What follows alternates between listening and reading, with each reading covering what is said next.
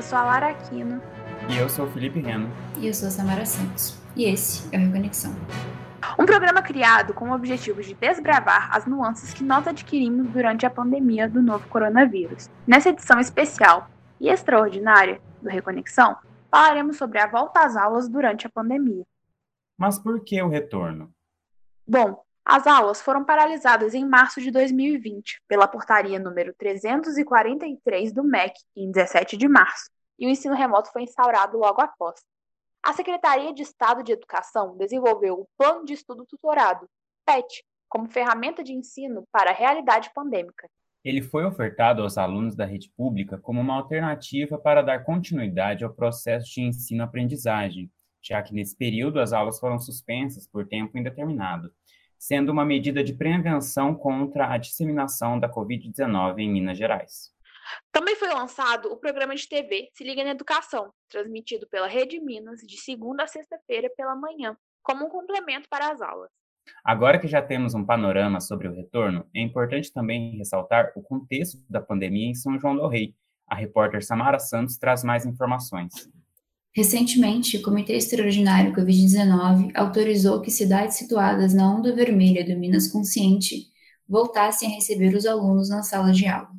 Em São João del Rei, os casos de infectados pelo novo coronavírus já passam dos 8.500, com mais de 220 óbitos registrados.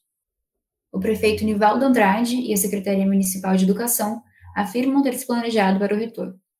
O início das aulas presenciais na rede pública foram confirmados para agosto. Entretanto, a secretária de Educação, Cíntia Leite, afirmou que não há previsão exata de retorno às aulas presenciais da rede municipal. Para entendermos melhor a situação nas escolas, conversamos com a professora Jamile Carvalho, formada em Letras pela UFCJ, começou durante o ensino remoto na Escola Estadual Cônigo Oswaldo Lustosa e agora retorna à sala de aula. Jamile, você já recebeu as duas doses da vacina? Não, eu não recebi as duas doses. Eu vou receber a segunda dose só na metade de setembro agora. Você teve a opção de não retornar por não ter recebido as duas doses? Não, assim, eles dão a opção, eles falam assim que a gente não é obrigado, que a gente pode entrar em greve, e... mas é meio que não, sabe? Meio que a gente é obrigado aí, assim, não tem muita alternativa. É por isso que discutir sobre o retorno é questionar o modelo de educação brasileira, as condições trabalhistas dos professores e a gestão da pandemia. A repórter Samara Santos nos conta agora como se deu a estruturação desse retorno presencial. Em nota, a, em nota, a Superintendente Regional de Ensino de Barbacena, Patrícia Russo Coelho Lima, afirmou que, abre aspas, o retorno das escolas da rede pública estadual de Minas é seguro, gradual híbrido, facultativo e foi planejado com todo cuidado para garantir o cumprimento dos protocolos sanitários e transmitir a segurança e confiança necessárias a alunos, funcionários, pais e responsáveis. Fecha aspas. A realidade, entretanto, não tem se mostrado tão segura assim. Jamile, quais as medidas de segurança adotadas na sua escola?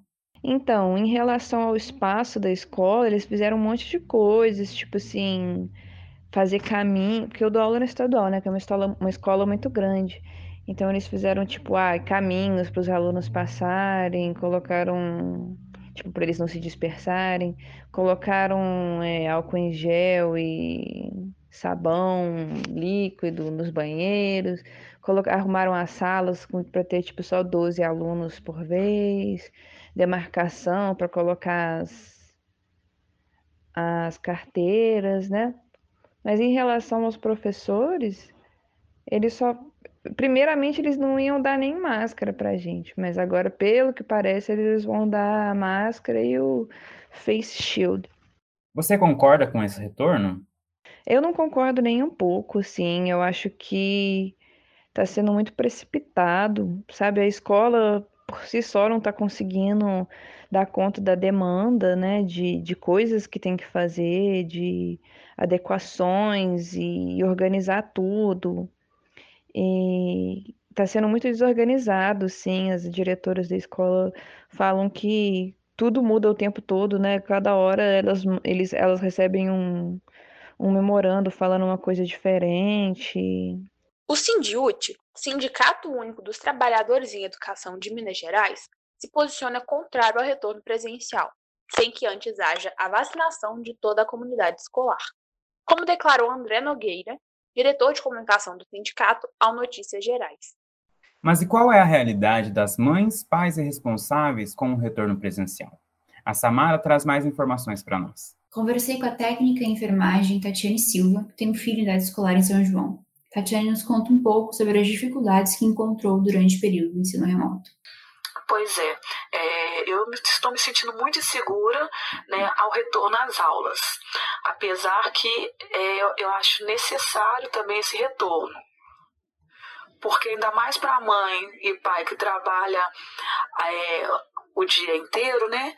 Ficar com essa tarefa também de ajudar o filho a fazer essas tarefas diariamente, acompanhá-lo ele na vida escolar, fica um pouco mais difícil.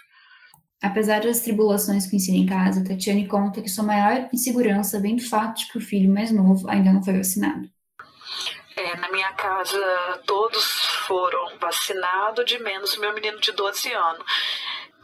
Meu maior medo é dele de eu, de eu, de eu é, autorizar ele é, ele tá indo para essas aulas presenciais e ele se infectar e ir para uma forma grave da doença, né? É, a minha consciência ficaria muito pesada quanto a isso. Falando agora sobre o processo de imunização, de acordo com o plano estadual, a vacinação de menores de 18 anos se iniciará apenas em setembro, como anunciou o secretário de Estado de Saúde, Fábio Bacheretti, no dia 5 de agosto. A possibilidade de adiantamento não foi informada. Procuramos a Secretaria Municipal de Educação para mais informações, mas não obtivemos retorno até a gravação deste episódio. E assim encerramos o Reconexão de hoje. Tchau, gente. Obrigado pela companhia.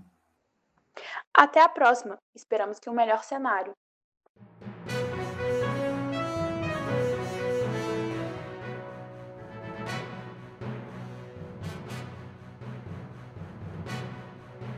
Participaram dessa edição Felipe Reno, Lara Quino e Samara Santos.